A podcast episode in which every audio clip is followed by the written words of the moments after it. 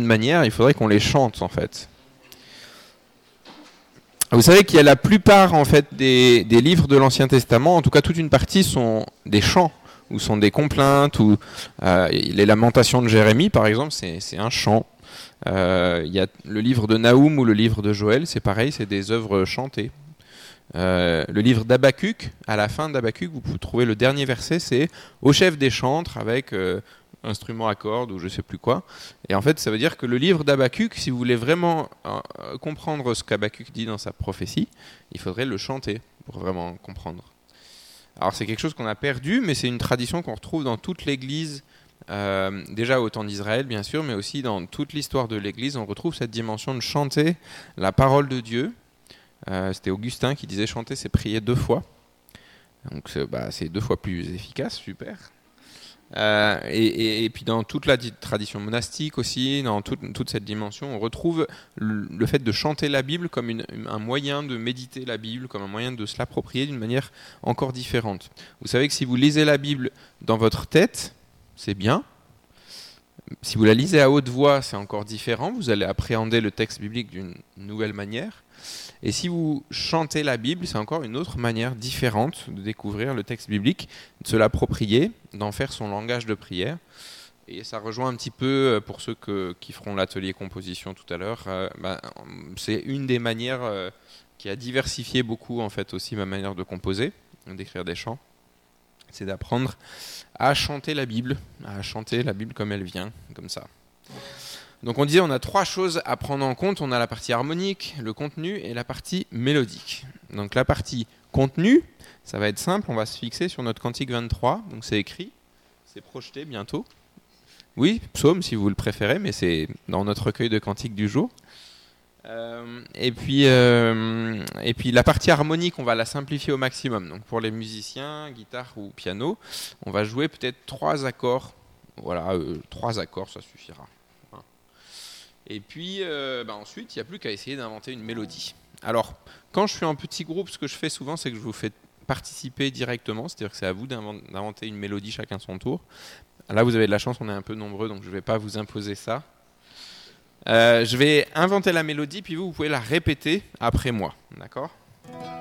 Alors, il y a plusieurs niveaux en fait à cet exercice. Hein, c'est comme les jeux vidéo, le premier niveau est simple, le deuxième niveau un peu plus compliqué, troisième niveau c'est le niveau expert, etc. Donc on disait trois accords.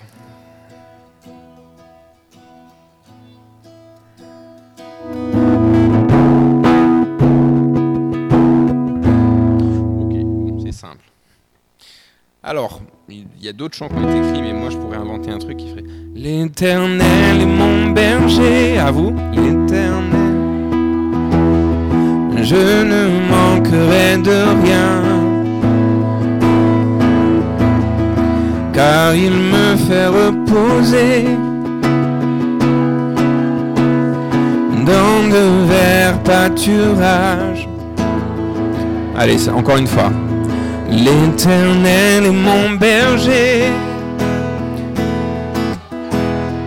Je ne manquerai de rien. Car il me fait reposer dans de verts pâturages. Ah, pas mal. Vous voyez, du coup, ce chant, bah, ça pourrait être un nouveau, euh, un nouveau chant qu'on pourrait prendre régulièrement. Et il n'existait pas il y a 30 secondes. Donc c'est sympa quand même. Hein. C'est efficace, quoi, comme euh, écriture de chant. Alors donc ça c'est le premier niveau, c'est un niveau facile, donc on prend juste le texte biblique comme il est, sans le changer, et puis on le chante comme il vient. Donc euh, c'est assez simple. Vous pouvez faire ça avec les psaumes, vous pouvez faire ça avec beaucoup de textes des prophètes, certains textes des apôtres aussi, euh, puis tout ce que vous voulez. Hein. Vous pouvez faire aussi avec les généalogies, mais c'est un peu moins entraînant. Allez, on va compliquer un petit peu. Donc là, niveau 2 de l'exercice, on va euh, essayer de transformer euh, ce texte chanté euh, en prière. C'est-à-dire qu'on va s'inspirer du texte biblique, mais ensuite on va essayer d'improviser une prière. Donc là, ça va peut-être être plus difficile de chanter avec moi, mais on pourrait commencer pareil que, tout à l'heure, et ensuite improviser une prière chantée autour de ça. Donc on refait la même chose. L'Éternel est mon berger. Je ne manquerai de rien. Car il me fait reposer dans de verts pâturages. Et là c'est à moi. Oui, tu es mon berger, tu prends soin de moi. Toujours ta main conduit mes pas. M'emmènes près des eaux paisibles. Tu prends soin de mon âme. Tu prends soin de moi, ô éternel. Il y a toujours assez auprès de toi. Je ne manque de rien dans tes bras car tu es mon berger. Oui, tu es mon berger. Tu es mon berger, ô éternel. L'éternel est mon berger. Je ne manquerai de rien. Car il me fait reposer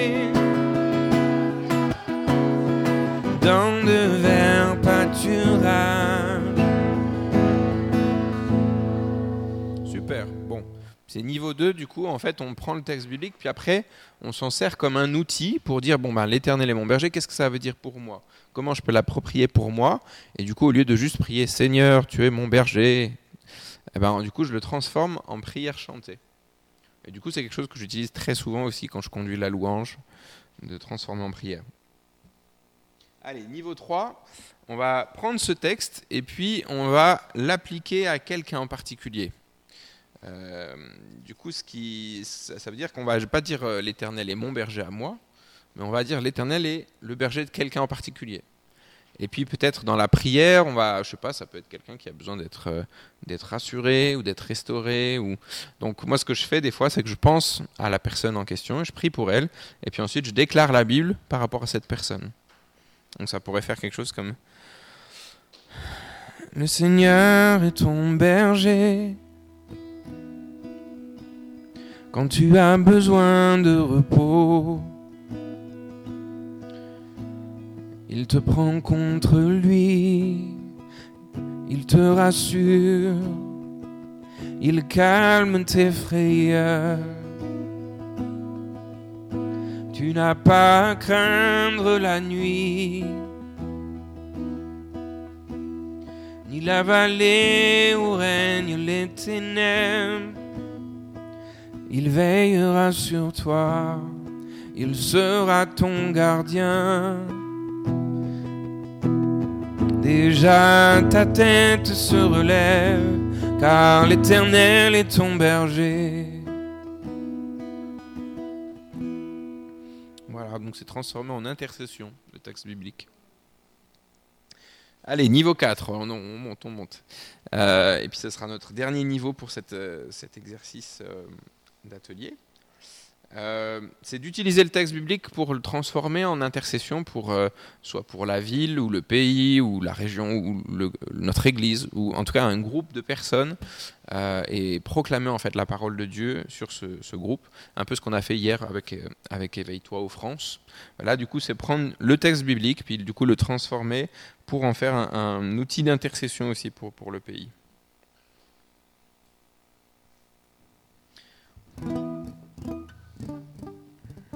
Ah, on va changer d'accord pour que ce soit plus, joyeux. Ô France,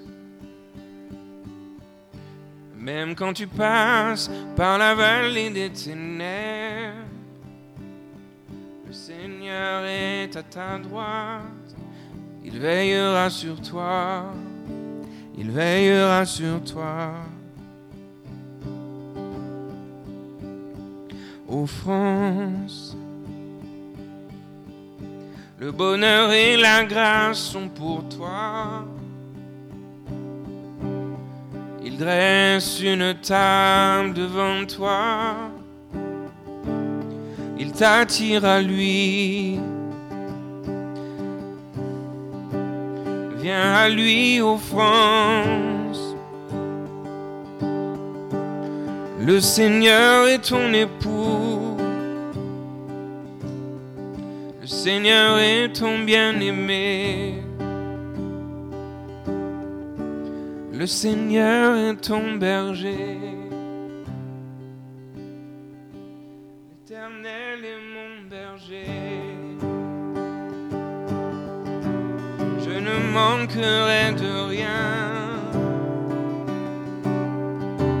Car il me fait reposer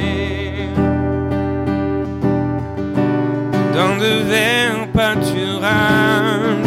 Une dernière fois tous ensemble. L'Éternel est mon berger. Je ne manquerai de rien. Car il me fait reposer dans de verts pâturages. L'Éternel est mon berger. Merci d'avoir participé à ce petit atelier.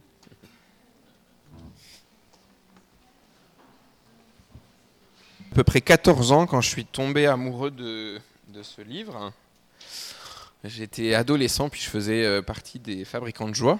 Euh, et puis on nous avait appris à faire notre culte personnel, à lire la Bible régulièrement pendant les camps qu'on faisait. Et puis euh, bah, j'ai continué à le faire à la maison, très scolairement. Et puis un soir, euh, j'ai été surpris, je lisais le livre des Proverbes, et tout à coup, en lisant le livre des Proverbes, j'avais 14 ans et je me suis rendu compte que quelqu'un était en train de me parler au travers de ce que j'étais en train de lire, qu'il y avait quelqu'un de l'autre côté du livre qui, qui me parlait. Et euh, du coup, j'étais scotché. Euh, et il était assez tard le soir, j'étais censé dormir en fait, mais j'ai dévalé les escaliers, puis j'ai été voir ma mère, j'ai dit Maman Maman Il y a quelqu'un qui parle dans le livre Et elle m'a dit C'est bien, mon chéri, va te coucher. Enfin bon, voilà. Mais ça a été le départ euh, ben, d'une histoire d'amour aussi avec Dieu au travers de ce livre. Donc je l'ai lu euh, souvent et régulièrement, et j'ai senti aussi les moments où je le lisais pas. Euh, euh, encore maintenant, en fait, les périodes où, des fois, pour une raison X ou Y, j'ai pas le temps de lire ce livre et de prendre le temps de m'immerger dans la Bible, il y a une faim en moi qui s'éveille, mais qui n'est pas une faim physique. Euh, donc des fois, en fait, j'ai faim, j'ai me fait manger, puis j'ai encore faim, et puis à un moment, je me dis tiens, c'est bizarre, je mange et je suis pas rassasié, et puis à un moment, je tilte et puis je dis ah mais oui, en fait, c'est pas pas de nourriture que j'ai faim, j'ai faim d'autre chose, et euh, et cette autre chose, bah, c'est la, la parole de Dieu. Alors cet après-midi, on va continuer dans la lignée de ce matin.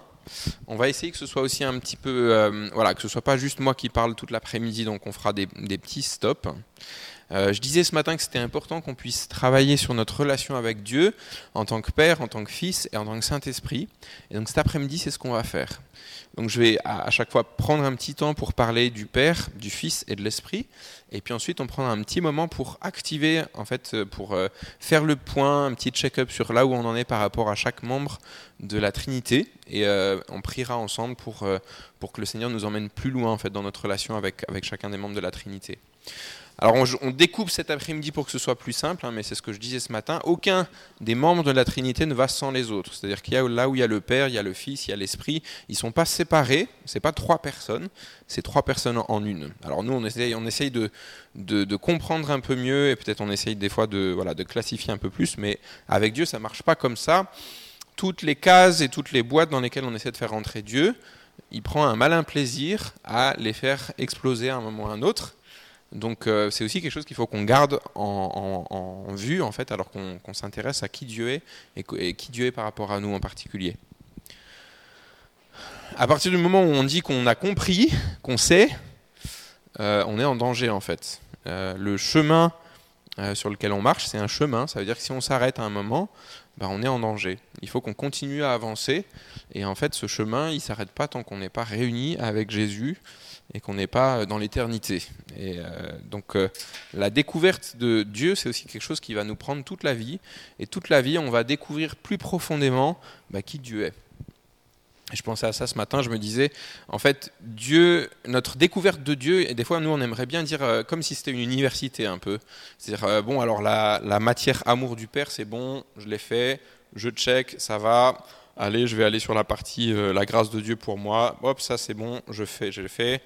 La croix, bon, c'est un peu un cours un peu ennuyeux, mais on va essayer quand même de, de le faire. Quoi, c'est un peu lourd, quoi. Mais bon, il faut le faire. Puis à un moment, hop, on coche, c'est bon, c'est fini.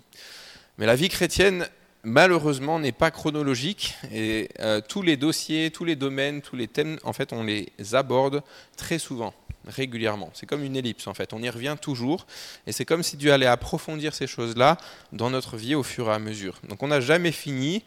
En tant que chrétien, on est des étudiants perpétuels euh, de qui Dieu est et de comment est-ce qu'il s'incarne dans nos vies. Alors je vous racontais ce matin très vite que l'amour de Dieu en tant que père a, changé, a bouleversé ma vie. Alors ça semble un joli témoignage, mais il faut que je vous décrive un petit peu le parcours que j'avais avant. Euh, je racontais ça euh, à table hier soir, mais donc moi je suis tombé dans la marmite quand j'étais petit. Euh, je sais que c'est le cas de, de, plusieurs ici aussi. je suis tombé dedans, j'étais tout bébé. mon père conduisait la louange dans notre petite assemblée baptiste. Euh, ma mère s'occupait de l'école du dimanche. Et puis mon grand-père était le pasteur de l'église. Donc en plus, voilà. J'étais déjà bien un peu la star de l'église dès le départ. quoi. J'arrivais un petit peu en faisant des... Ouh, ça euh, voilà, toutes les bêtises que les autres enfants n'ont pas le droit de faire, moi je me débrouillais pour trouver un moyen de les faire parce que bah comme voilà, on pouvait pas trop trop me gronder du coup. Euh, j'ai grandi euh, dans l'église. Euh, mes parents aussi aimaient beaucoup, comment aimaient beaucoup toutes les, rencontres charismatiques, tous les, conférences, les événements. Donc ils nous emmenaient nous promener un peu partout. J'ai fait les fabricants de joie. J'ai fait plein de camps comme ça. Donc quand je suis arrivé à l'âge de 18-20 ans, j'étais le parfait petit pharisien. J'avais toutes les connaissances requises, euh, je, lisais ma Bible, tout ça, j'étais capable de dire à tous mes camarades ben, comment est-ce que leur vie n'était pas alignée avec ce que Dieu voulait, et d'être parfaitement insupportable. et, euh, et puis euh, ce qui était triste, c'est que je donnais l'image de quelqu'un qui était confiant, qui était assuré, qui, a, qui, avait une, une super forte relation avec Dieu, mais la réalité que je vivais à l'intérieur était très différente. Pourtant, euh, à 18 ans, 18-20 euh, ans, en fait, je me souviens d'être en train de prêcher sur l'amour de Dieu pour nous. Euh, je me souviens d'une rencontre de jeunes où on m'avait demandé de faire ça. Alors j'avais pris tous les textes bibliques qui vont bien, 1 Corinthiens 13, tout ça, et j'avais prêché pour expliquer, voilà, Dieu nous aime, comment c'est, c'est super, c'est formidable. Mais en fait, la réalité que je vivais à l'intérieur était bien loin de ça. Euh, moi, j'étais dans un espèce de, de je reviendrai peut-être dessus un peu ce soir. J'avais un espèce de contrat avec Dieu, c'est-à-dire que moi, j'avais des objectifs pour ma vie.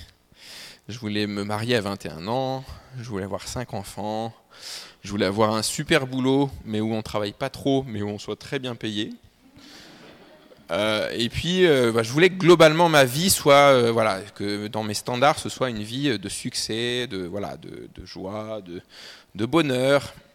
Et donc, mon contrat avec Dieu, c'était, ben écoute, Dieu, moi, je vais faire ma part, c'est-à-dire, je fais le très très spirituel, je prie, je, je, donne des prophéties, je lis ma Bible. et en échange, en fait, toi, tu t'occupes que ma vie se déroule sans accroc, quoi, que ça, voilà, que ça se passe bien. Alors c'est le genre de contrat, je vous préviens, si c'est un peu votre manière de faire, mais que Dieu n'honore pas. euh, mais je ne le savais pas au départ, donc j'ai commencé euh, vraiment comme ça.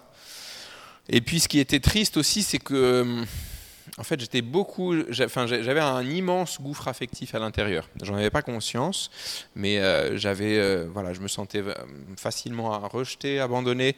J'avais soif de relations profondes avec les autres. Mais en fait, je mettais tellement d'attentes sur eux que c'était très compliqué pour eux de répondre à, cette soif que j'avais. Donc en général, mes relations amicales ne fonctionnaient pas très bien. Donc j'étais assez seul, euh, plutôt assez triste et un peu dépressif. Et, euh, pourtant, j'étais chrétien. Je connaissais Jésus à, à, ma conversion. Je racontais à tout le monde qu'à 8 ans, euh, je m'étais avancé dans la conférence où on était. Ils avaient fait un appel pour les enfants qui voulaient donner leur cœur à Jésus. Et du coup, je m'étais avancé. Puis voilà, j'étais devenu chrétien à ce moment-là. Euh, je, je, racontais à Vito hier que en fait, j'avais pas compris tout à fait le système encore à 8 ans.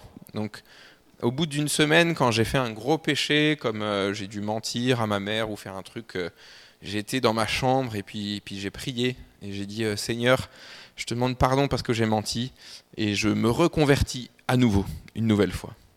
Et donc les semaines qui ont suivi, j'ai dû me convertir une bonne cinquantaine de fois.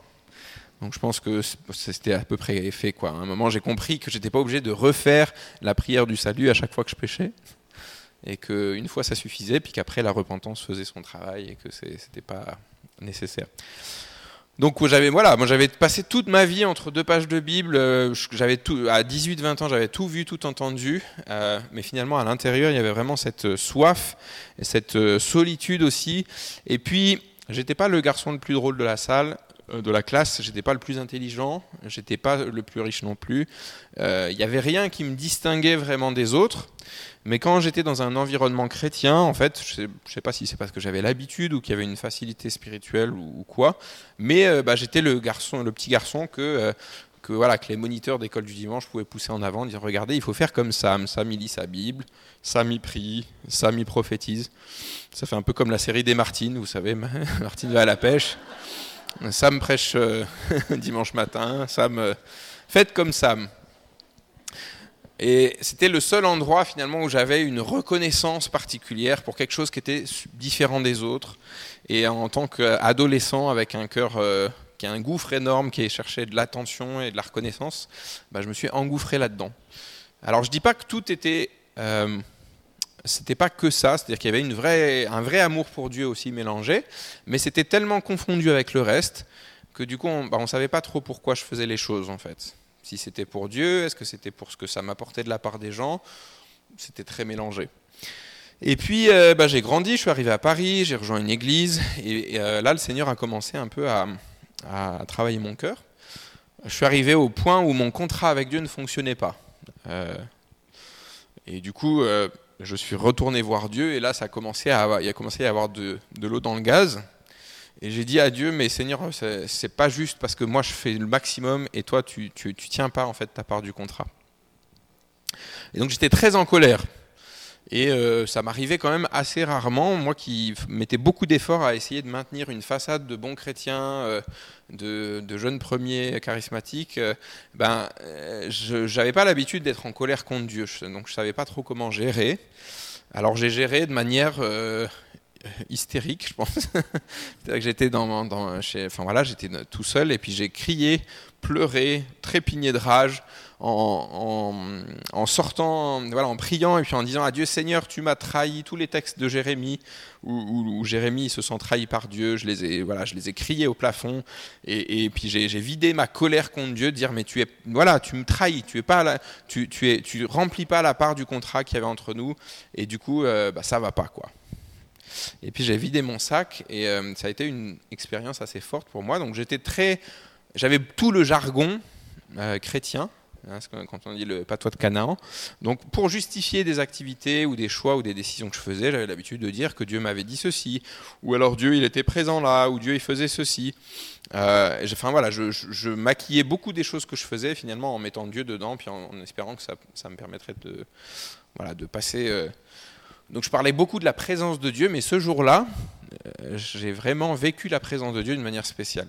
Et je ne l'ai pas ressenti, c'est-à-dire euh, euh, de la même manière que, Luc est en face de moi, bah, je ne sens pas que Luc est là.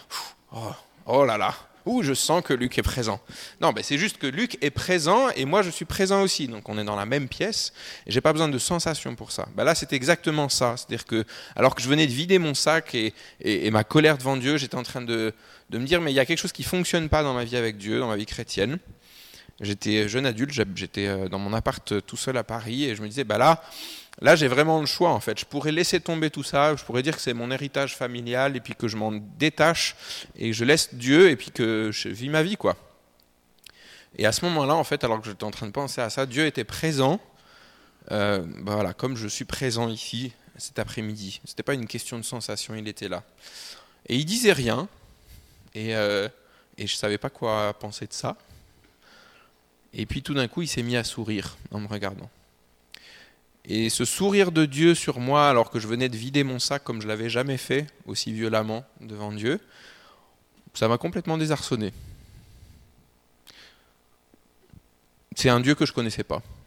Je ne savais pas, en fait, moi, le Dieu que je m'étais créé, bah, il avait des exigences très hautes, et puis du coup, il fallait essayer d'être à la hauteur de ses exigences, sinon, bah, il était fâché, et du coup, il t'envoyait des petits trucs pour euh, bien te pourrir la vie. Et euh, du coup, je, je disais, mais pourquoi il sourit, quoi? C'était pas un sourire sadique, hein, c'était vraiment un sourire d'acceptation. C'est comme un sourire qui disait, ben, enfin, t'es plus en train d'essayer de m'impressionner avec tous tes diplômes de bon chrétien, très spirituel. T'es plus en train d'essayer d'être, euh, de montrer que t'es à la hauteur et que ça va.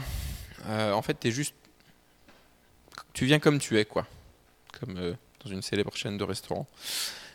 Et- et là, du coup, ben, c'est comme si Dieu disait enfin, on va pouvoir commencer à travailler tous les deux ensemble, parce que si tu es plus en train d'essayer de te cacher, ça va marcher. C'était une des premières, expériences avec le Père. Euh, et quelques temps plus tard, il y en a une autre qui m'a vraiment marqué. C'est, euh, j'étais dans un parcours qui s'appelle Torrent de vie, où j'étais, bon, je vous, révèle des trucs de ma vie euh, de jeune adulte qui sont pas toujours très glorieux, mais j'étais tom- tombé amoureux d'une fille et puis je voulais l'aider parce que euh, manque de bol, en fait, elle m'avait révélé qu'elle était lesbienne. Et en tout cas, qu'elle avait des attirances pour les filles. Et du coup, catastrophe. Moi, j'étais amoureux, donc je me dis, ça, ça colle pas. Euh, et donc, je m'étais dit, si je fais ce parcours de torrent de vie, j'ai peut-être trouvé des moyens de pouvoir l'aider à sortir de, ces interrogations, en fait, sur son identité. Et donc, j'ai fait torrent de vie. Et puis, le troisième, euh, donc c'est un parcours, je ne sais pas si vous connaissez, de huit soirées. Euh, avec à chaque fois un truc très simple sur euh, la vie chrétienne, sur la croix, sur la relation à notre papa, la relation à notre maman, et puis tout un parcours par rapport à l'identité, et c'est notamment un, parcours qui aide les gens qui ont des, bah, des parcours difficiles dans la vie, qui ont besoin d'être visités par, Dieu et, guéris dans certains domaines, dans les domaines de, violence ou d'abus ou de choses comme ça. Moi, euh, au pire, je pense que mon père avait, dû me dire crotte une fois, quoi. hein, au niveau abus, on est, on est quand même pas très loin, quoi. hein, mais je, venais plus pour aider, euh, voilà, la, fille euh, euh, auquel je pensais à l'époque. Et puis Dieu, en fait, il s'en fiche, il s'est débrouillé quand même pour me coincer dans cet endroit-là. Et le troisième soir, donc, c'était un soir sur euh, symptômes des gens qui ont été abandonnés euh, par leur père ou par leur mère. Et donc, la personne qui partageait faisait une petite liste. Et là, j'étais très étonné parce que j'avais tous les symptômes de quelqu'un qui avait été abandonné par sa maman. Alors que pour ceux qui connaissent ma maman, c'est quelqu'un qui est, qui est là, qui est présent, euh, qui, qui, nous a, voilà, qui a pris beaucoup de temps pour euh, s'occuper de moi et de mes frères et sœurs, et donc qui n'a pas du tout eu ce syndrome d'abandon. Et puis, euh, juste après, il y a un petit temps de prière. Euh, et puis ensuite, ils finissent avec un temps de petit groupe où ils partagent, euh, on partage en fait un peu ce qu'on a vécu par rapport au thème de la soirée. Et pendant ce temps de prière, j'ai eu une vision ouverte, et c'était la première fois euh, que c'était aussi, c'était comme au cinéma, vous savez, en caméra subjective, c'est-à-dire que j'étais le, le film dont vous êtes le héros. Et donc je voyais les choses et je pouvais, je sentais, je ressentais les émotions en fait qui arrivaient, qui m'arrivaient pendant le film, mais j'avais pas la possibilité de changer le déroulement de l'histoire. Et donc j'étais debout dans cette salle en train de prier, et en fait j'ai revécu à ce moment-là euh, les premiers jours de ma naissance. Donc moi je suis né prématuré, je faisais 2 kg 2 à la naissance, c'était un petit, une petite brindille.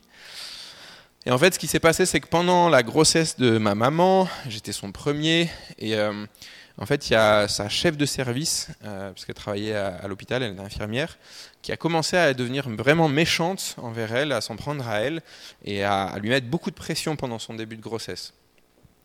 Et euh, je voyais en fait dans ce film cette, cette étape-là, déjà. Je me sentais dans le ventre de ma maman, et je sentais la peur qui venait sur moi, la peur qui venait sur ma maman, et qui venait sur moi ensuite. Et je sentais en fait cette dame méchante qui essayait de faire du mal à ma mère. Et je voyais la peur qui descendait de ma mère sur moi, c'est comme un peu, vous savez, quand vous plongez dans de l'eau glacée, bah là c'était un peu ça. Et je voyais la, la, peur qui descendait sur moi. Et la peur, c'était quelque chose que je connaissais très bien. C'était, euh, pour moi, c'est comme s'il y avait une autre personne à l'intérieur de moi, et c'était la peur. Et j'étais quelqu'un qui avait peur de tout et de tous. Quand j'étais à la maternelle, vous savez, les enfants normaux, ils vont jouer dans le sable, ils vont courir partout après un ballon ou des choses comme ça. Moi, je m'asseyais à côté, pas trop près des maîtresses pour pas qu'elles me disent va jouer avec les autres, mais pas trop loin au cas où il y avait des soucis. J'ai passé toutes mes années de maternelle assis à 4-5 mètres des maîtresses à regarder les autres élèves jouer dans la cour de récré. C'était ça en fait qu'il y avait à l'intérieur de moi. Et puis euh, le film continue et puis je nais. En fait donc c'était une césarienne donc ma mère était inconsciente et puis je suis emmené loin de la salle du coup ma mère est née et puis euh, je voyais l'inquiétude aussi sur le visage de mon père parce que du coup en fait ce qui s'est passé c'est que ma mère a construit a, commencé à faire des anticorps anti moi et donc c'est comme pour ça que je suis né prématuré c'est parce que la grossesse du coup a mal fini. Et puis je me suis retrouvé dans la salle des couveuses et euh, la légende familiale disait que Sam, en fait, quand il était né, il les infirmières euh, de la salle, de, enfin, de là où il avait accouché, l'avaient surnommé Petit Lion parce qu'il hurlait tout le temps, il criait tout le temps. Et donc je me suis retrouvé dans cette salle des couveuses et je hurlais, je hurlais, je hurlais. Et là, du coup, c'était rigolo parce que dans la salle de Torrent-de-Vie, j'étais en train de pleurer, de donc il y avait des gens qui priaient pour moi à côté. Moi, j'étais dans mon film, donc je voilà, je vivais. Mon truc. Et donc je pleurais, je pleurais. Et en fait, bah, j'appelais ma mère. Et donc j'appelais ma mère, j'appelais ma mère. Je voulais être, voilà, je venais de, de naître. J'appelais ma maman, j'appelais ma maman, et elle venait pas. Et en fait, euh, bah, c'est quelque chose que je savais plus ou moins, mais j'avais jamais compris ce que ça voulait dire. Effectivement, en fait, pendant à cette époque-là, euh, pendant la première semaine où je suis né, j'ai pas pu voir ma mère parce qu'après la césarienne, tout ça et tout, en fait, moi j'étais en salle des couveuses, elle, elle était dans une autre partie, et en fait, je l'ai pas vue pendant plusieurs jours. Et je hurlais, je hurlais, je hurlais. Et puis à un moment, ben, je me suis arrêté, je me suis dit, mais si ma mère vient pas, ça veut dire que j'ai pas de valeur et donc il vaut mieux que je décide d'arrêter ma vie tout de suite. Et donc j'ai commencé à m'arrêter. Et c'est quelque chose qui m'arrivait régulièrement de pleurer comme ça à chaudes larmes pour, sans raison particulière et de tout d'un coup de m'arrêter en geignant en fait comme si ça avait plus d'importance et je comprenais pas en fait pourquoi ça m'arrivait de pleurer comme ça et, là à ce moment-là en fait j'ai compris c'est je refaisais ce que j'avais fait petit bébé où je décidais consciemment alors que j'avais juste quelques heures de vie dire maintenant je stoppe ma vie j'arrête et puis la fin du film, c'est la partie euh, où il y a le héros qui arrive. et donc la fin du film, c'est que je suis euh, dans cette salle des couveuses. Et puis je viens de décider de dire, ok, ben, ma vie, elle s'arrête maintenant. Et puis je me résignais, puis j'attendais juste. Et la porte de la salle des couveuses s'ouvre. Et il y a Jésus qui rentre. Et là encore, il dit rien. Petit détail intéressant, il avait des sandales, pour ceux que ça intéresse. Il se dirige vers ma couveuse. Et puis... Euh, ben, il me prend dans ses bras, il commence à me bercer contre lui, et puis c'est tout. Et là, je sens en fait euh, ben, c'est euh, ce sentiment d'abandon à l'intérieur qui fond, cette peur qui disparaît, et je me suis presque endormi au milieu de torrent de vie, à ce moment-là, debout, euh, tellement j'étais apaisé en fait d'avoir Jésus qui, qui, qui, venait vers moi à ce moment-là. Alors, j'étais pas coutumier de ce genre d'expérience, donc ça Autant vous dire que j'étais assez bouleversé après. le petit groupe a été euh, très démonstratif, mais euh, bah, c'était une étape pour moi. Alors euh, même si c'est Jésus qui est entré dans la salle des couveuses, le fait qu'il vienne alors que, que ben, j'appelais en fait mes parents terrestres et que, que je me sentais abandonné, et qui viennent un peu me donner un sens, de dire voilà, c'est moi qui ai voulu que tu sois sur terre, et je, je suis là pour toi et je vais m'occuper de toi, et même si tes parents ne peuvent pas te souhaiter la bienvenue pleinement, euh, ben moi je suis là pour toi et je te souhaite la bienvenue. Alors j'en ai rediscuté avec mes parents. Hein. Mon père n'était pas aussi euh, euh, rustre que ça. Hein. Et bien sûr, il s'était occupé de moi, il m'avait fait des câlins, tout ça. Mais il y avait quand même cette, voilà, cet abandon de la mère que j'avais vécu très tôt, qui avait été compensé largement après par l'attitude de ma mère envers moi. Mais du coup, sur le moment, bah, ça avait laissé quand même des traces dans mon parcours de vie après. Et donc c'était une étape où Dieu a visité ça. Euh, un peu plus tard encore, ça a été très graduel. Il n'y a pas un moment où tout d'un coup tout a changé. Ça a été, j'ai eu l'impression en fait de désapprendre pendant des années tout ce que j'avais appris sur Dieu, tout ce qu'on m'avait dit sur Dieu, euh, tout ce que j'avais entendu comme enseignement sur qui Dieu est, comment il est, comment il est fâché, comment il t'en veut, comment tu as intérêt à marcher droit sinon ça va mal aller, toutes ces images en fait qu'on avait collées sur moi de qui Dieu est et de comment tu dois être par rapport à lui. J'ai eu l'impression que ça prenait très longtemps d'enlever toutes ces images les unes après les autres, avant un jour de me retrouver finalement face à face avec Dieu. Et j'avais 25 ans, j'étais déjà euh, impliqué euh, dans la louange dans mon église, je conduisais la louange, j'étais très impliqué déjà dans, dans, plein de choses. Et j'ai vécu une expérience qui pour moi a été beaucoup plus forte euh, que ma première expérience de conversion. Et cette expérience a été de découvrir que Dieu m'aimait comme un père vraiment. Et, il n'y a pas eu vraiment un flash ou quelque chose qui a changé il y a un moment où pendant 15 jours, 3 semaines d'affilée, en fait, je me suis réveillé avec cette sensation que Dieu était au-dessus de mon lit et qui se disait super, mon fils est réveillé. Et du coup, la journée commence et je suis tellement content que tu sois là. Et moi, mon quotidien, le matin quand je me réveillais, donc bon, au départ, il fallait le temps que j'émerge, mais très vite, en fait, les premières pensées, c'est dire, mais t'es vraiment qu'une grosse, grosse bouse, Sam. Tu seras jamais à la hauteur de ce qui t'attend dans cette journée. Euh, tu es un imposteur, puis toi tu le sais, les gens ne le savent pas autour, mais ils vont le découvrir forcément à un moment. Et c'était ce genre de pensée-là, en fait, qui nourrissait mon quotidien. Et j'en étais arrivé à me dire, mais la vie chrétienne, c'est ça, en fait. Alors oui, Jésus nous a sauvés, mais bon, on vit encore dans une espèce d'enfer intérieur, et puis un jour, on sera au ciel et ça ira mieux. Et j'étais sûr que c'était ça, donc pour moi, la vie chrétienne, c'était un long combat, euh, pas très glorieux et pas très heureux. Et là, tout d'un coup, en fait, ce qui s'est passé, c'est que tout est resté pareil à l'extérieur, mais Dieu a changé en fait la réalité intérieure de ce que je vivais par rapport à lui. Ou dit autrement, en fait, j'ai reçu l'esprit d'adoption à ce moment-là. Et ce qui s'est passé, euh, c'est ce qu'on lit dans Romains au chapitre 8. Euh, et je vais le relire avant qu'on aille plus loin.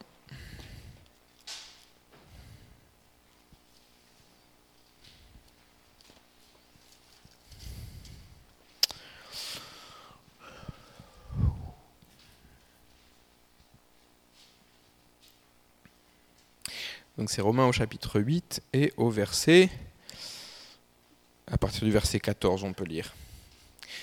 Car ceux qui sont conduits par l'Esprit de Dieu sont fils de Dieu. En effet, vous n'avez pas reçu un esprit qui fait de vous des esclaves et vous ramène à la crainte. Non, vous avez reçu l'Esprit en conséquence de votre adoption par Dieu comme ses fils et ses filles, et par cet Esprit vous criez Abba, c'est-à-dire Père. L'Esprit Saint lui-même témoigne à notre esprit que nous sommes enfants de Dieu. Et puisque nous sommes enfants, nous sommes aussi héritiers, héritiers de Dieu et donc co-héritiers de Christ, puisque nous souffrons avec lui pour avoir part à sa gloire. L'Esprit Saint lui-même témoigne à mon esprit que je suis enfant de Dieu. Ce n'était pas juste une manière de parler pour Paul, c'était la réalité qui est offerte à chaque enfant de Dieu d'avoir ce témoignage intérieur du Saint-Esprit qui dit Mais oui, tu es vraiment enfant de Dieu. Moi, j'étais sur les fesses, j'avais 25 ans, j'avais fait toutes les réunions que vous connaissez, j'avais connu la période avec Macon, avec tout ça, euh, les bruits, de, les bruits rhinocéros, tout ça, les gens qui tombent et tout, j'avais tout fait.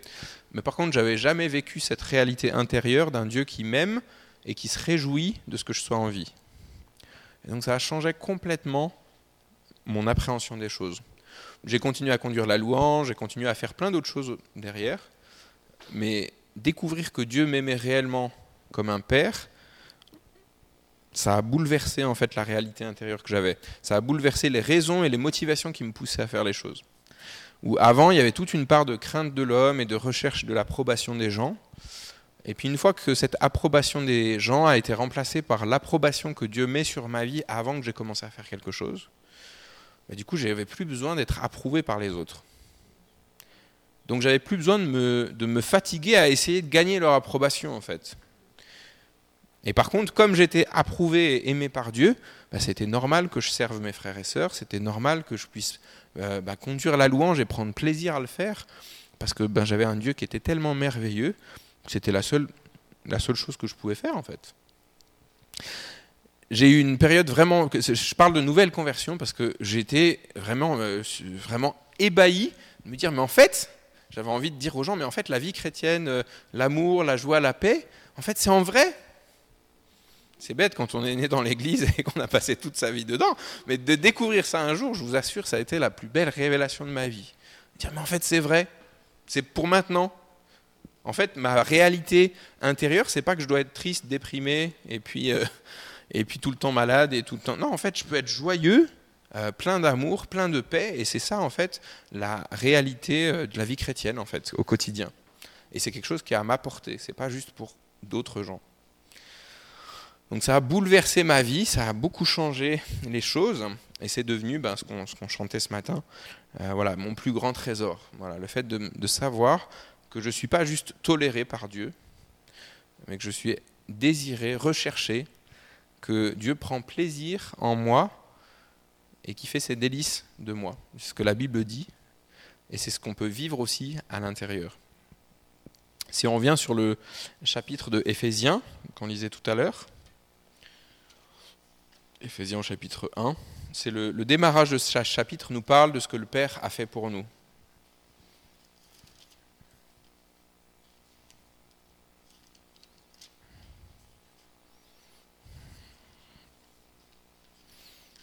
Alors, C'est caché dans ma Bible, mince. Ah voilà. Si on reprend le verset tout à l'heure, béni soit le Père qui nous a comblés des bénédictions de l'Esprit en Christ. En Jésus, bien avant de poser les fondations du monde, le Père nous a choisis pour que nous soyons saints et sans reproche devant lui.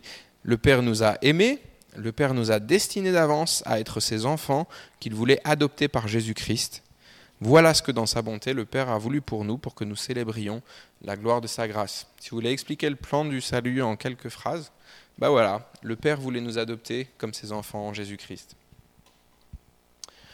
Alors ce qui pose souci, euh, c'est que souvent c'est quelque chose qui est, on, on, le sait dans notre tête, on a tous les bons concepts, mais la Bible est claire sur le fait que ça doit être une réalité vécue de l'intérieur. C'est la marque qu'on est vraiment baptisé dans l'esprit d'adoption, que ce qui jaillit de l'intérieur, la première chose, c'est Abba, Père. C'est pas euh, bah, je suis vraiment une crevure. C'est pas euh, plein de sentiments négatifs en fait. L'Esprit Saint à l'intérieur de moi va témoigner à mon esprit que je suis enfant de Dieu. Ça veut dire que le Saint-Esprit et mon esprit sont d'accord pour dire que je suis fils et fille de Dieu, que je suis aimé de Dieu, et que du coup, ben, ma vie est basée sur cette révélation-là. Et ça, c'est quelque chose que l'ennemi de nos âmes déteste. Parce que s'il arrive à, nous faire sortir de cet euh, état d'enfant adoptif, ben, notre euh, service pour Dieu, toutes les choses qu'on va pouvoir apporter, euh, tout notre témoignage, tout va être mis en, danger, va être ébranlé. Et ce sera facile ensuite de, ben, de nous tromper, de nous décevoir, de nous blesser, de nous maintenir dans l'amertume ou dans la rancœur. Alors que si le Père est à sa juste place dans notre vie, ben, le diable n'a pas d'accès en fait. Parce que le Père, et c'est pour ça qu'on chantait euh, le psaume 23 tout à l'heure, ben, c'est lui qui va répondre à tous les besoins euh, qu'on va avoir. C'est lui qui va prendre soin de nous, comme on chantait tout à l'heure. C'est lui qui va s'assurer qu'on manque de rien. C'est lui qui va être la réponse, qui va être la force quand on est fatigué, qui va être l'espoir quand on n'en a plus, qui va nous redonner courage. Et c'est lui qui va être la protection, la sécurité. C'est lui qui va satisfaire nos attentes et nos, nos soifs les plus profondes. Et euh, toutes les fois en fait où on vit pas cet euh, état intérieur de stabilité dans l'amour du Père, bah, c'est que quelqu'un d'autre en fait dans notre vie a pris la place du Père. Ça peut être plein de choses différentes. Hein. C'est pour ça que la Bible parle autant d'idolâtrie en fait. Mais quand je tiens à quelque chose plus que à cet amour de Dieu qui vient à l'intérieur, bah, je place cette chose comme une idole que je mets en concurrence par rapport à Dieu. La plupart du temps, j'en ai pas conscience. Pour certains, ce qui prend la place du Père, c'est leur sécurité et leur confort financier. Ils sont prêts à suivre Dieu, mais par contre, ils ne vont pas faire confiance suffisamment à Dieu pour pouvoir à leurs besoins si jamais euh, bah, le Seigneur leur demandait, par exemple, de prendre un job moins coûteux, euh, enfin moins, qui, leur ramènerait moins d'argent, mais qui leur permettrait d'avoir plus de temps pour la cause de l'Évangile, par exemple. Bah, du coup, qui est à la place du Père à l'intérieur? Bah, C'est Mammon, c'est la principauté de l'argent, par exemple si j'ai décidé que avant euh, le père, c'est mon épouse, bah, qui a pris la place du père dans ma vie, c'est mon épouse. Du coup, si Dieu me demande quelque chose mais que ma femme n'est pas d'accord, on va plutôt faire ce que, éviter les problèmes, on va plutôt faire ce que ma femme a décidé. C'est pas juste. Et du coup, ben là, je perds cette stabilité que j'avais à l'intérieur parce que quelqu'un a pris la place du Père à l'intérieur de moi. Donc c'est quelque chose en fait que régulièrement il faut se poser la question quand on, en fait la, la réalité de notre vie normale c'est cet état d'adoption à l'intérieur, savoir qu'on est enfant de Dieu, que Dieu va, quel que soit ce qu'on va vivre, ce qu'on va traverser, euh, Dieu nous prend en charge comme si on était ses propres enfants. Il va prendre en charge les choses qu'on a à traverser, il va euh, nous porter quand on n'aura plus la force, il va dresser une table en face de nos adversaires. C'est ça, euh, c'est ce à quoi Dieu s'est engagé envers nous. Et quand notre état intérieur est plus conforme à ça, c'est que quelque part, quelqu'un a pris la place du Père. Ça va, c'est clair? Alors on va faire un petit temps, un peu plus court que ce matin, en se posant cette question. Et on va poser la question à Dieu. Donc on va prendre juste cinq minutes pour poser la question au Seigneur. Puis après, on a un petit temps de prière les uns pour les autres. Et ce petit temps de prière, on va essayer d'aller assez vite parce que j'aimerais aussi parler un petit peu du Fils et du Saint-Esprit. Et donc on va essayer d'aller efficace. Donc dans votre petit groupe, vous dites très vite, voilà, dans ma vie, ce qui prend la place du Père, de, soit en ce moment ou régulièrement, ce serait ça. Et puis hop, on prie très rapidement par rapport à ça pour que le Père soit remis à sa place dans, notre vie. Ça va? Donc la question, ben, c'est qui prend la place du Père dans ma vie? Soit en ce moment, soit on, a tous des domaines où on sait qu'on a des faiblesses et où on, court le risque de laisser la place à, quelqu'un d'autre que le Père. On prend quelques minutes pour réfléchir à cette question et puis ensuite on fait un temps de petit groupe.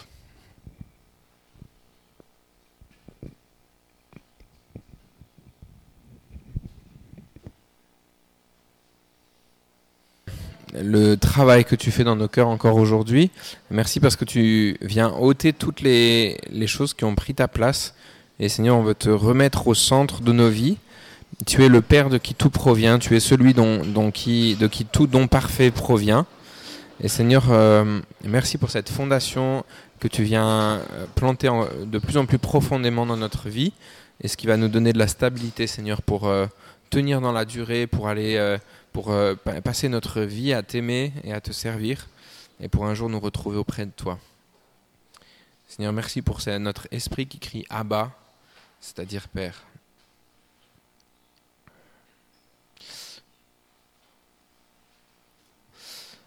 On va parler de Jésus un petit peu.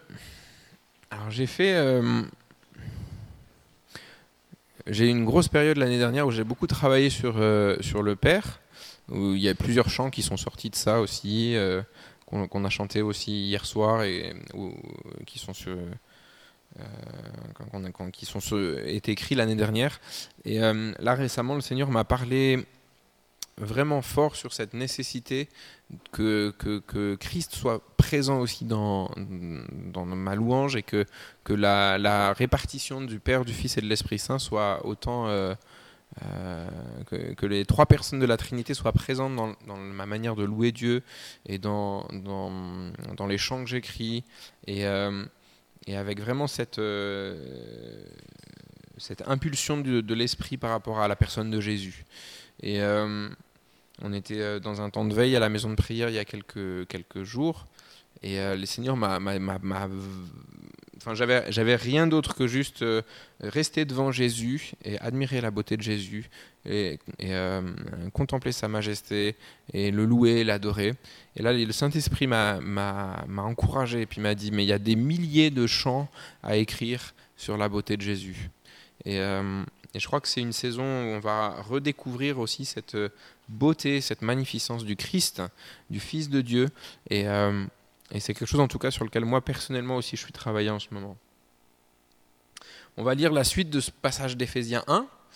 Euh, alors du coup, hein, j'apprends en même temps que vous, mais je lisais Éphésiens 1 ce matin, je me disais, ah mais c'est super, c'est découpé en Père, Fils, Saint-Esprit. Ça va bien m'arranger pour cet après-midi.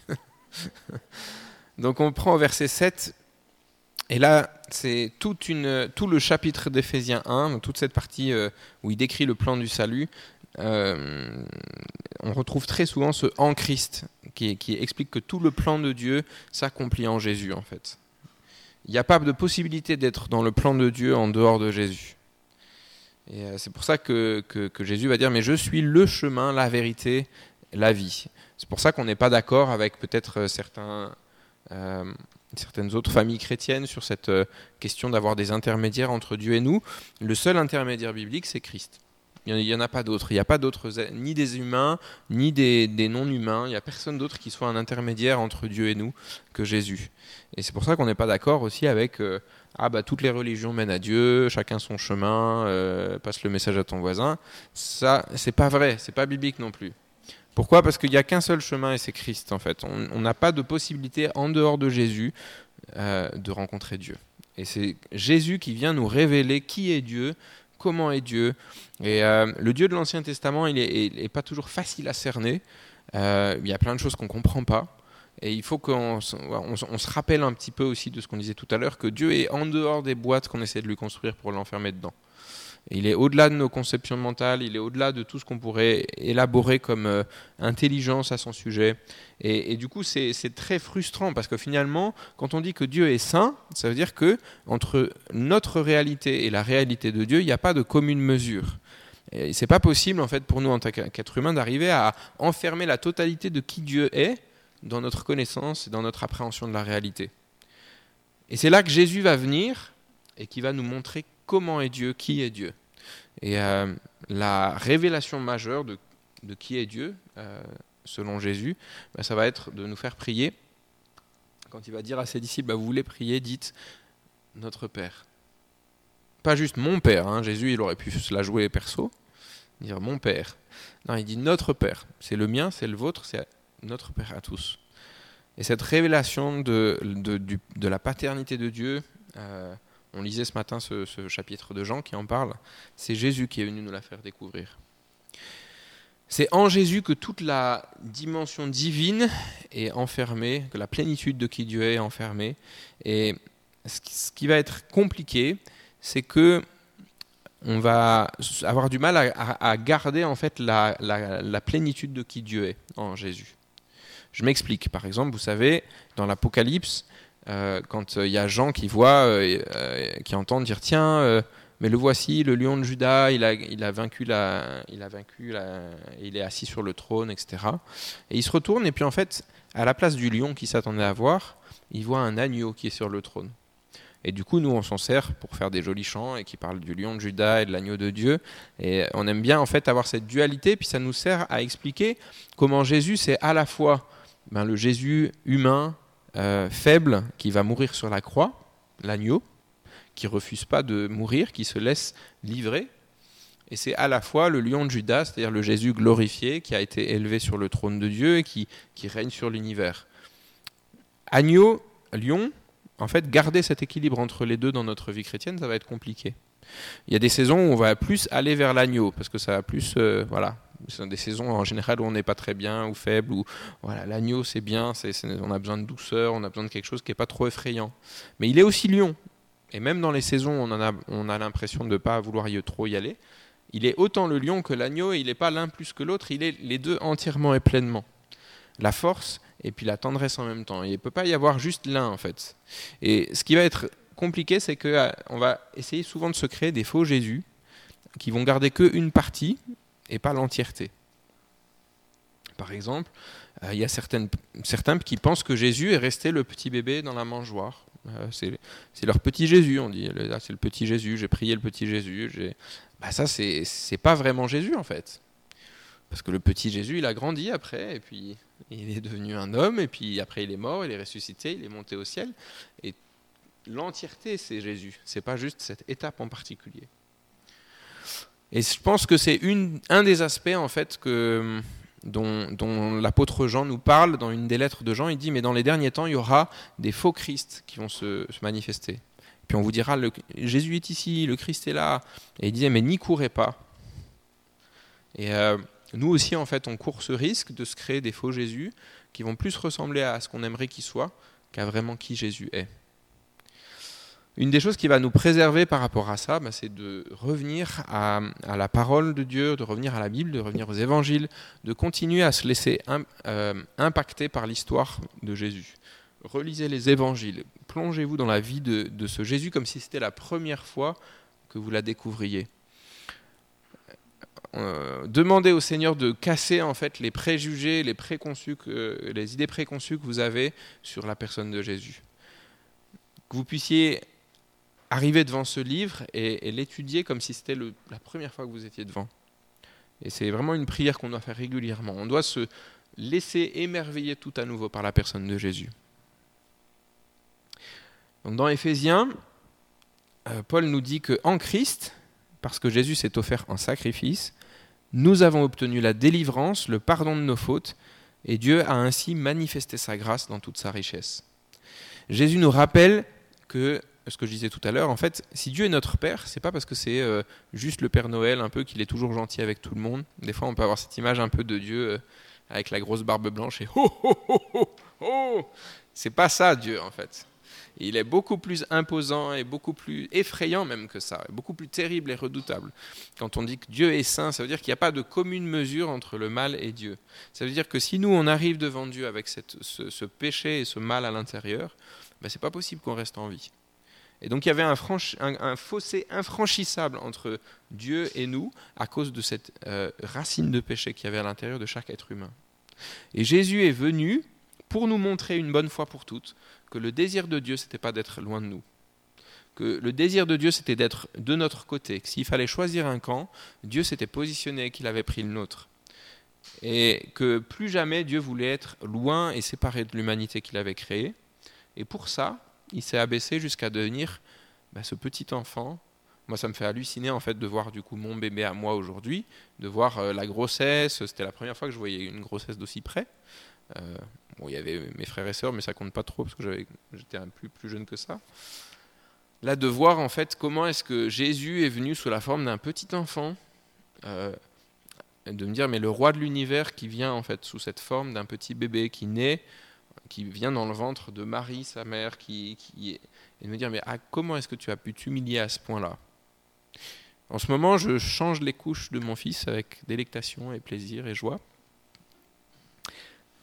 Il a une capacité à produire des choses euh, très impressionnantes. Et quand je pense à Jésus qui est venu sous la forme d'un petit bébé, je me dis, mais le roi de l'univers s'est abaissé jusqu'à se faire changer les couches par Joseph et Marie. C'est quelque chose qui, moi, me, ça me fait péter le cerveau. Quoi. Je n'arrive pas, à- j'arrive pas à assimiler en fait cette révélation, de dire, mais comment est-ce que tu as pu faire ça? La croix, bien sûr, c'est humiliant. Et Jésus, il meurt, il souffre, il y a du sang. Mais juste bah, de se faire changer les, les couches par, par deux êtres humains que c'est toi qui as créé en plus. C'est au-delà de moi. ma- C'est- un mystère pour moi, en fait, que, le roi de l'univers ait pu venir sous la forme d'un petit bébé comme ça. En fait, ce que ça nous montre aussi, c'est que le, désir de Dieu, c'est de, de nous montrer. Jésus, c'est comme un prototype en fait de la vie telle qu'on devrait la vivre en tant qu'être humain. Nous, on a l'impression que du coup, Jésus, il arrive, puis bon, bah, c'est le Fils de Dieu, donc c'est un peu comme dans, vous savez, les films de super-héros, genre Superman. Bon, bah, c'est facile, hop, il soulève le camion, euh, il détruit les méchants comme ça, puis c'est facile, c'est Superman. Mais en fait, quand Jésus vient sur la terre, il vient dans le même schéma, dans la même configuration que toi et que moi. Et c'est pour ça, et c'est ça que ça veut dire, que Jésus naît sous la forme d'un petit bébé. C'est ça que ça veut dire que Jésus, il va grandir, il va obéir à ses parents, il va grandir en stature, en sagesse, il va avoir un métier, et puis ensuite, il est appelé par Dieu, il reçoit le Saint-Esprit, puis il commence à manifester la puissance de Dieu, puis à annoncer le royaume de Dieu. Mais quand il fait ça, il n'est pas encore, euh, il le fait pas en tant que fils de Dieu glorifié, et boum, là, et il est dans la configuration du Fils de l'homme, c'est-à-dire un être humain comme vous et moi, et c'est le prototype de ce que Dieu veut faire. Et c'est pour ça, par exemple, que Jésus se fait baptiser. Je comprends que Jean-Baptiste ait- ait été stupéfait que Jésus veuille se faire baptiser. Le baptême était un signe de repentance, c'était un signe de changement de vie. Jésus, il n'avait jamais péché, il n'avait pas besoin de changer de vie, il n'avait pas besoin de se repentir. Et Jésus va dire à Jean, il va dire, mais c'est un signe que je te laisse, parce que c'est comme ça que, les gens qui vont venir après moi vont devoir vivre. Ils vont passer par cette étape du baptême, ils vont recevoir l'Esprit, et puis ensuite, ils vont annoncer le royaume de Dieu avec puissance euh, autour d'eux. En fait, si on, on garde que un côté de Jésus, par exemple, si on se concentre sur, le fait que c'est le Fils de Dieu, euh, et qu'on oublie en fait son humanité, on va avoir une espèce d'évangile des super puissants, quoi. Des super pouvoirs, des superman, des. Euh, c'est un peu la dérive en fait de certains courants chrétiens qui vont mettre tout l'accès sur le spirituel et sur euh, voilà l'important c'est ça. Le danger c'est d'avoir aussi un mépris pour notre corps, pour notre humanité. Euh, le fait de, ben, simplement aimer euh, faire un bon barbecue et puis aimer regarder une série à la télé ou aimer ben, juste être vivant et puis, et puis vivre la vie normale, c'est pas des choses qui sont condamnables en soi. Et c'est pas des choses que Jésus aurait rejetées. Lui qui était connu pour être ami avec les collecteurs d'impôts et les publicains, être dans les repas, boire du vin. Hein, dans certains courants de l'Église, ça pose souci le vin. Bah, Jésus, ça lui posait pas de problème. Et ça ne le dérangeait pas d'être critiqué pour ça. C'est comme si on avait une religion des anges, en fait, où le but de l'humanité, c'est de devenir des anges, c'est devenir des. Voilà. C'est couper de notre euh, humanité, couper de notre corps, couper de notre sexualité, couper de nos émotions, et d'être un peu des, voilà, des purs esprits. Et c'est pas ce que Jésus est venu nous montrer. Et en même temps, il y a une autre dérive, ça va être de garder que l'humanité de Jésus. Moi, j'ai participé longtemps à une église réformée, et euh, dans le courant réformé, il y a plein de gens qui croient que Jésus c'était un homme très inspirant, un peu comme Martin Luther King, quoi. Euh, voilà, il a dit des choses très sympas, il a montré euh, une manière de vivre dans l'amour et la compassion et l'accueil des autres. Mais en fait, la divinité de Jésus, elle est gommée. La résurrection, bof, bof, non, c'est un détail de l'histoire, quoi. Alors que c'est la base et c'est la, chose la plus importante de notre foi chrétienne. Si Jésus n'est pas ressuscité, tout ce qu'on fait là, c'est en vain. On ne peut pas garder que l'humanité de Jésus non plus. Parce que ce qui fait la différence, c'est qu'il bah, est vraiment le Fils de Dieu. Et euh, Paul va le développer dans Éphésiens. Il va à la fois parler de ce que Jésus a accompli, et puis il va parler en disant aussi de... Le plan de Dieu, c'est que de réunir tout ce qui est au ciel et tout ce qui est sur la terre en Christ. Et le but, c'est que Christ soit sur le trône et que tout soit réuni en lui. Il est à la fois fils de l'homme et à la fois fils de Dieu. Et on ne peut pas gommer l'un ou gommer l'autre. Sinon, on aura soit une religion des anges, soit une religion des animaux. On est des, animaux améliorés, quoi.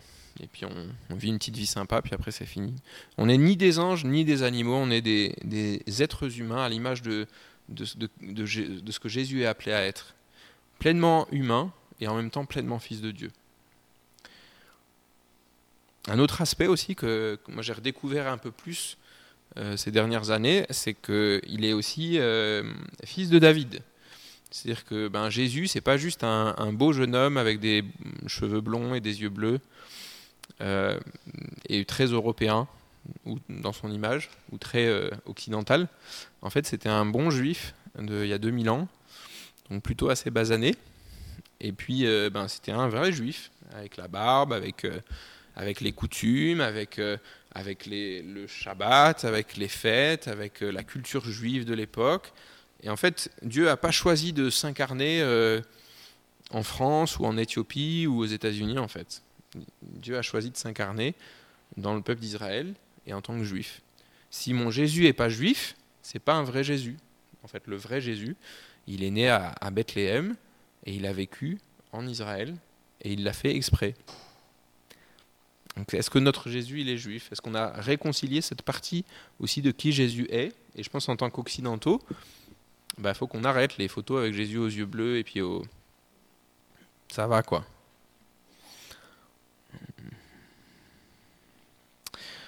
Jésus, c'est aussi la parole de Dieu. C'est aussi celui qui va nous faire entendre en fait ce que Dieu dit, qui va faire entendre la, la, ce, que, ce, que, ce, que, Dieu a à cœur, qui va exprimer en fait qu'est-ce que Dieu a à cœur et qui va nous, nous permettre de le comprendre. C'est pas tellement la Bible qu'on doit étudier, mais c'est plutôt la personne de Jésus, la parole de Dieu réelle au travers de la Bible. C'est pas la lettre qu'on cherche, c'est la personne qui est, qui, qui vie dedans, la personne qui s'est livrée dedans.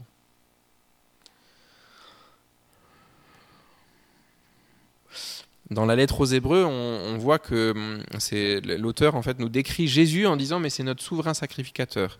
Et ce qui est bien, c'est qu'il est comme nous, Donc il sait très bien en fait comment on est tenté. Il sait ce qu'on a souffert, il sait ce qu'on a enduré, et du coup, il peut avoir de la compassion pour nous.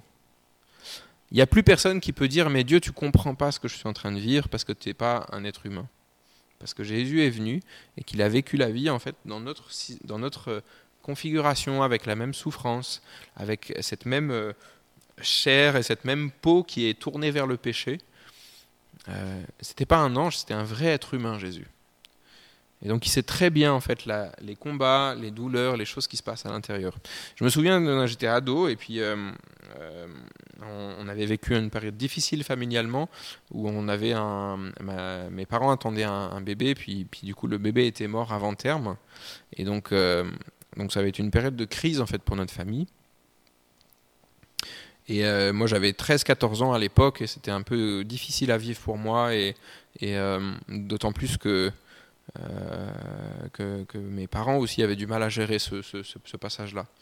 Et puis, euh, je me souviens euh, d'avoir, quelques années après, en fait, d'avoir reparlé de, cet épisode avec Dieu et de dire Seigneur, mais où tu étais pendant ça, cette période? On avait besoin de toi, où est-ce que tu étais? Et, là, en fait, le Seigneur m'a répondu, il m'a dit, mais bah, j'étais à côté de toi et je pleurais. Et je voyais la personne de Jésus qui était à côté de moi et qui pleurait avec moi. Euh, c'est un des versets les plus courts de la Bible, hein. c'est dans Jean au chapitre 11, et c'est Jésus pleura, tout bêtement. C'est lors de la, mort de Lazare. Et ce qui est drôle, c'est que du coup, il pleure, puis après, il ressuscite Lazare. Du coup, Alors pourquoi il pleure? Il est triste? Ben non, en fait, mais il, a de la compassion pour la douleur et la tristesse des gens qui expérimentent cette, cette euh, rencontre avec la mort, avec le deuil. Et euh, et Jésus, c'est ça qu'il vient nous apporter. C'est qu'il est de notre côté, il est à côté de nous. Il n'est pas venu pour nous condamner ou nous juger, mais pour nous sauver. Et c'est celui qui se met à côté de nous, qui est notre avocat, notre intercesseur auprès de Dieu.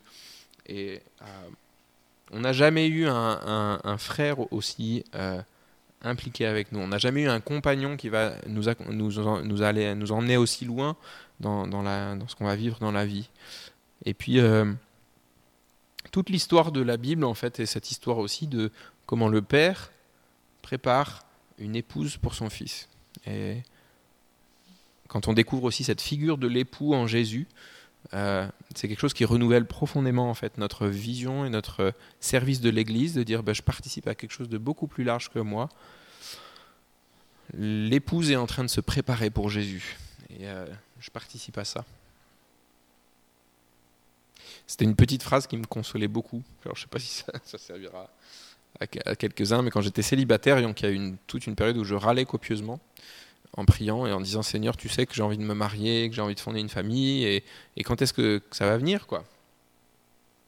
Puis il y avait une petite phrase qui m'aidait à, à, me calmer par rapport à ça, puis à faire confiance à Dieu, et puis à être patient.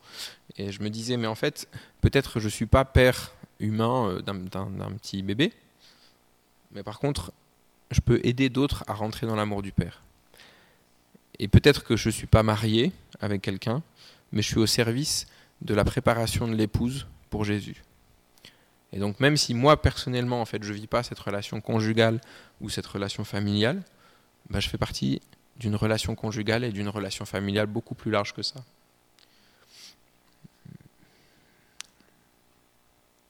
Une des choses qui m'a frappé aussi euh, récemment, euh, notamment avec les élections présidentielles, avec tout ce qu'il y a eu au niveau politique, au niveau, au niveau de notre pays, c'est que le Jésus biblique, en fait, il est apolitique. Il vote pas à droite, il vote pas à gauche. Il est juste pas, il est au-dessus. En fait, il n'est pas de ce monde. Et ça, c'est quelque chose. Bah, si votre Jésus est nationaliste, alors on prie hein, pour que la France soit sauvée. Mais si votre Jésus c'est une espèce de chef de guerre euh, politique ou, ou que c'est quelqu'un qui doit être président, euh, bah, c'est un faux Jésus. Parce que le Jésus biblique, euh, mon royaume n'est pas de ce monde, rendez à César ce qui est à César et à Dieu ce qui est à Dieu. C'est pas le même Jésus. Il euh, faut qu'on fasse attention en fait de ne pas confondre nos pensées humaines avec le Jésus biblique. On a besoin de se laisser déplacer régulièrement pour retrouver le vrai Jésus. Ok? Alors comme tout à l'heure, on va prendre quelques minutes et puis on va poser la question au Seigneur. Seigneur, euh, donc là on se concentre sur l'image de Jésus. On va dire Seigneur, montre-moi quels sont les faux Jésus qu'il y a dans ma vie et que je peux abandonner Où est-ce que l'image de Jésus est pas bonne dans ma vie, qu'elle n'est pas conforme à, la Bible? Et euh, comment est-ce que je peux déposer ça euh, et avancer?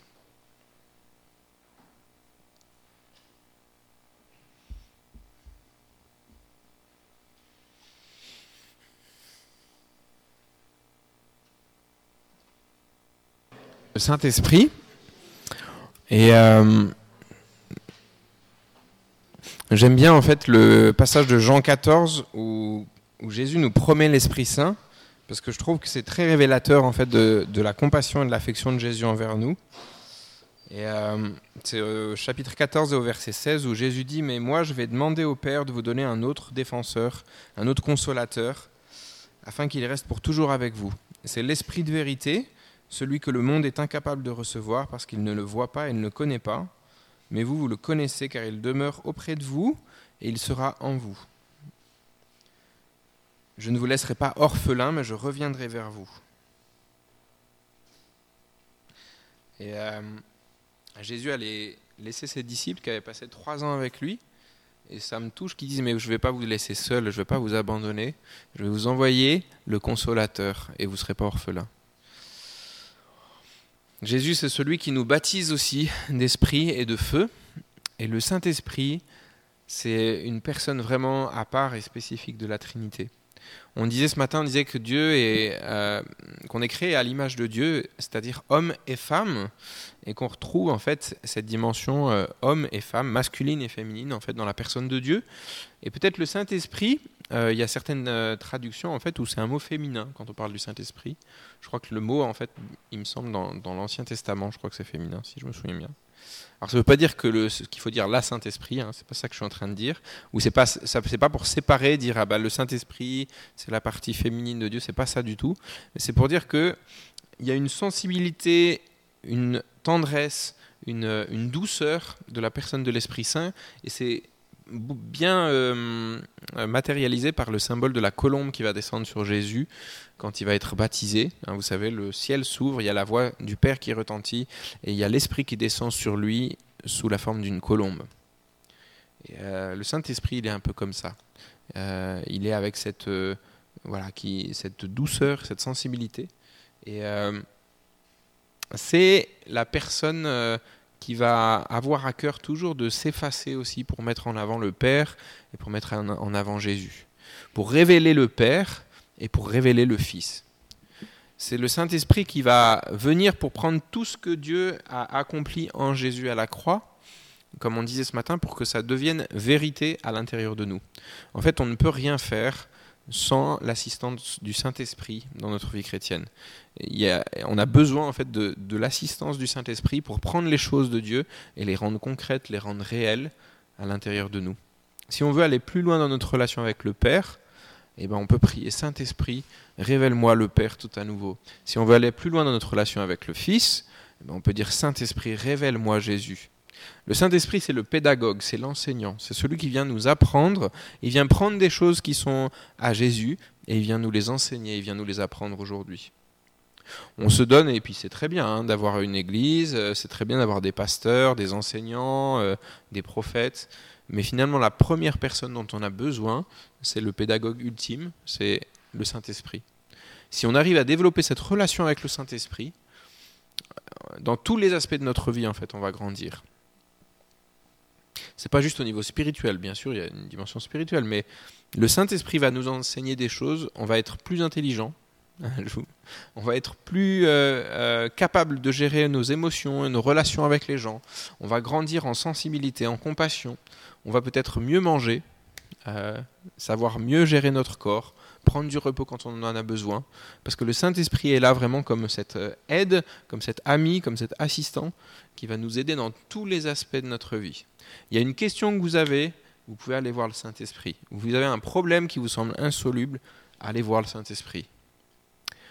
Vous avez euh, quelque chose qui vous émerveille, que vous ne comprenez pas, discutez avec le Saint-Esprit. Dans l'Ancien Testament, on disait souvent que l'onction était sur un tel et sur un tel, et l'Esprit, hein, c'est le Ésaïe 61 qui dit ça, l'Esprit du Seigneur est sur moi car il m'a oint pour annoncer la délivrance à ceux qui sont prisonniers, etc. et l'Esprit était sur les gens. Puis j'aime bien le passage de Jean 14 où Jésus va faire la différence. Il va dire, ben là, le Saint-Esprit, il était auprès de vous, mais ensuite il va être en vous. Et c'est dans 1 Corinthiens chapitre 3 verset 16 qu'on apprend que on est le temple du Saint-Esprit. Je suis et vous êtes une maison que Dieu a construite pour que le Saint-Esprit puisse vivre à l'intérieur. Un lieu où la présence de Dieu demeure, qui est bâti sur le modèle euh, du, tabernacle euh, dans l'Ancien Testament. À l'intérieur de nous, il y a ce lieu aussi où la présence de Dieu euh, habite, et c'est le lieu le plus profond de notre être, et c'est le lieu où nous adorons Dieu en esprit et en vérité.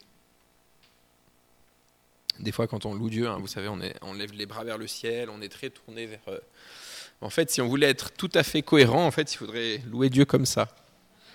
Parce que la présence de Dieu, elle est à l'intérieur, elle est là.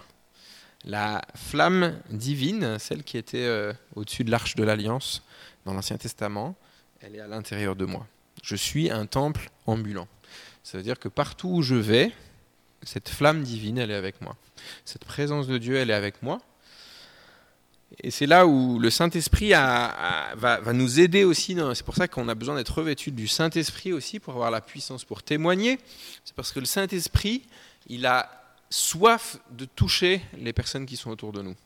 Et donc c'est la puissance de l'Esprit qui va nous pousser, des fois nous donner des coups de pied aux fesses, pour dire va euh, parler avec un tel, va, toucher, va discuter de Jésus avec un tel, va prier pour un tel, qui va nous prendre de notre place et nous amener vers quelqu'un qui a besoin. Et puis des fois, moi en tout cas, des fois c'est un peu à, contre-courant. C'est-à-dire que je n'ai pas forcément envie, mais le, Saint-Esprit il se débrouille pour m'amener à, à, rencontrer quelqu'un qu'il a envie de toucher.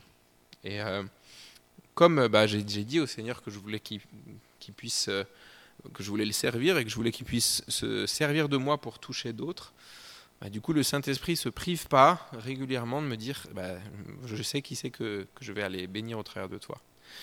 Et euh, vivre cette vie au quotidien avec le Saint-Esprit, c'est s'engager dans l'aventure la plus passionnante qui soit, euh, parce que chaque journée, chaque instant, chaque événement, quand on sort dans la rue, quand on va faire une randonnée, quand euh, on prend le métro si on est parisien, quand on va au travail, quand on est en train de boire un verre tranquillement dans un, café. Chaque événement de la vie quotidienne peut être une occasion pour le Saint-Esprit de jaillir et de toucher quelqu'un autour de, autour de nous. Dans la mesure où on a envie, c'est ce qu'on disait ce matin, c'est que ça dépend aussi de l'intérêt de l'envie qu'on a d'être partenaire avec le Saint-Esprit. Le Saint-Esprit, il prend plaisir à révéler le Père dans nos cœurs, mais il prend plaisir à le révéler aussi à ceux qui nous entourent. Il y a ce verset qu'on connaît bien dans le Nouveau Testament qui dit Soyez remplis de l'Esprit. Alors il y a certaines familles chrétiennes qui ont décidé que c'était Soyez remplis une fois à votre baptême du Saint-Esprit, et puis ensuite c'est terminé. Mais le verbe en fait utilisé en grec dans ce verset, c'est d'être toujours continuellement en train d'être rempli du Saint-Esprit. Soyez toujours continuellement en train d'être rempli du Saint-Esprit. C'est pour ça, hein, quand on chante Baptise-moi encore dans, ton amour, on, prie en fait que cette opération de remplissage soit régulière et continuelle. On en a besoin tous les jours. Tous les jours, tous les jours, tous les jours. Et qu'est-ce qui se passe quand on est rempli? Eh bien, à un moment, ça déborde, et puis ça déborde sur les autres. Et c'est ça aussi bah, l'objectif de notre vie chrétienne. Le Saint-Esprit, c'est cet ami plus fidèle qu'aucun ami. Euh, moi, j'ai j'ai eu toute une période dans ma, jeune, euh, ma jeunesse adulte, donc où j'étais un peu tout seul, j'avais pas beaucoup d'amis. Je vivais dans un, appartement à Paris euh, un peu minable. Et du coup, j'ai passé des, heures et des heures à parler au Saint-Esprit. Euh, il y en a qui se parlent à soi-même, mais moi je racontais au Saint-Esprit, je lui racontais euh, ce que j'avais pas compris à l'école, je lui racontais euh, mes difficultés financières du moment, je lui racontais mes déboires sentimentaux, je lui racontais euh, mes espoirs ou mes désirs ou mes rêves, je lui racontais ce que j'avais bien aimé dans la série télé que j'avais regardée la veille, je lui racontais pourquoi est-ce que j'aimais bien telle couleur de papier peint et pas telle autre. Tous les aspects en fait de ma vie les plus ennuyeux, les plus qui n'intéressaient que moi, ben, le Saint-Esprit en fait ça l'intéressait aussi. Et c'est une des bonnes nouvelles de la vie chrétienne, c'est que Dieu, non seulement il vous aime, mais en plus il vous aime bien. Et euh, c'est ça que j'ai découvert dans ma relation avec le Saint-Esprit. C'est que non seulement Dieu m'aime, mais il m'aime bien. Et il aime bien être avec moi. Et il aime bien quand je lui bassine les oreilles et lui raconter tous les détails de ma vie humaine, euh, comme si c'était euh, merveilleux, alors qu'en fait c'est peut-être insignifiant. Je comprends mieux aussi un petit peu en regardant mon fils en ce moment, parce que Bon, il est tout petit, il a trois mois, mais dès qu'il fait un, dès qu'il fait caca, on a l'impression que c'est enfin, en tant que parent, on dit c'est merveilleux, c'est formidable. J'avais un couple d'amis qui avait eu un bébé l'année dernière et puis ils me racontaient comment ils passaient des heures à parler du caca de leur fils et de comment euh, c'est génial, quoi. quelle couleur, quelle texture, et d'être d'être content et d'être fier de leur fils qui fait caca, quoi. Et du coup, je me disais, mais à combien plus forte raison, en fait, Dieu s'intéresse aux moindres détails de ma vie et toutes les choses qui paraissent peut-être insignifiantes aux autres, à Dieu, c'est quelque chose qui est important pour lui. Et développer cette relation au quotidien avec le Saint-Esprit, ça peut paraître bateau, mais en fait, le jour où vous allez euh, entendre une voix à l'intérieur qui vous dit va prier pour un tel pour qu'il sorte de sa chaise roulante, bah, cette relation au quotidien avec le Saint-Esprit, elle va prendre toute sa dimension. C'est pas juste magique où un jour on se réveille le matin puis tout d'un coup le Saint-Esprit nous parle. C'est quelque chose qu'on travaille au quotidien. Et puis dans les petites comme dans les grandes choses, ben, si on prend l'habitude d'inviter le Saint-Esprit dans tous les aspects de notre vie quotidienne, eh ben, il va se sentir chez lui et il va commencer à faire euh, bah, tout ce qu'on lui demande de faire. La fin de ce chapitre d'Éphésiens qu'on est en train de lire, elle parle du Saint-Esprit, elle dit que c'est en Jésus aussi qu'on a entendu le message de vérité, l'évangile, et c'est aussi en Jésus que nous qui avons cru, nous avons obtenu de Dieu le Saint-Esprit qu'il avait promis, et par lequel il nous a marqué de son sceau en signe qu'on lui appartient. Le Saint-Esprit, c'est l'acompte de notre héritage en attendant la délivrance du peuple que Dieu s'est acquis, et c'est comme ça que tout aboutit à célébrer sa gloire. Si vous n'avez pas le Saint-Esprit, vous n'êtes pas vraiment chrétien et vous n'êtes pas vraiment enfant de Dieu. C'est pas possible de vivre notre vie chrétienne sans lui. Alors ce temple, il faut qu'on apprenne à en prendre soin. Et euh, c'est valable. Paul va prendre souvent l'exemple en fait de dire mais si vous êtes le temple du Saint-Esprit, vous ne pouvez pas utiliser votre corps n'importe comment. Parce que si vous êtes le temple du Saint-Esprit, en fait, ce temple, il est mis à part, il est saint. Et euh, la Bible nous dit que c'est possible d'attrister le Saint-Esprit. Et elle nous invite à ne pas le faire, à dire mais faites attention, n'attristez pas le Saint-Esprit qui, est, que Dieu a mis en vous. Et elle va dire après, mais, mais Dieu est jaloux et il chérit l'Esprit qu'il a fait habiter en nous. Le Saint-Esprit, c'est vraiment un des cadeaux les plus précieux que Dieu va nous faire pour notre vie sur Terre. Et du coup, c'est important qu'on puisse régulièrement se demander qu'est-ce qui, dans notre temple humain, vaut la peine d'être nettoyé, d'être purifié, et euh, tout ce qui pourrait être une source d'attristement, d'attristation, de tristesse pour le Saint-Esprit, bah, ça vaut la peine qu'on puisse le déposer et qu'on puisse euh, s'en débarrasser. Pas parce qu'on est dans une espèce d'évangile légaliste où il faut qu'on soit comme ci, comme ça, qu'on se sépare des choses, mais simplement tout ce qui pourrait être un obstacle, tout ce qui pourrait nous empêcher de préserver cette relation, cette connexion qu'on a avec le Saint-Esprit, ben, ça vaut la peine qu'on s'en sépare et qu'on le mette de côté. Alors ce sera notre dernière question pour euh, finir cet après-midi sur ce, thème. On va prendre un petit temps, puis on va demander au Seigneur, qu'est-ce qui attriste ton esprit dans ma vie? Est-ce qu'il y a quelque chose dont je pourrais euh, me séparer pour que la connexion, la relation que j'ai avec toi puisse être préservée. On prend quelques minutes et puis on prend un, temps de petit groupe. Et puis donc juste pour vous dire, donc on va finir à peu près vers 17h. Euh, et puis ensuite, ceux qui voulaient avoir un petit atelier sur la, composition ou l'écriture de chants, vous pouvez rester. On va prendre encore une petite heure pour en discuter. Et puis les autres, du coup, l'après-midi est terminé, mais on se retrouvera tout à l'heure vers 20h voilà, pour la soirée. On aura un bon temps de louange et puis un petit partage aussi après.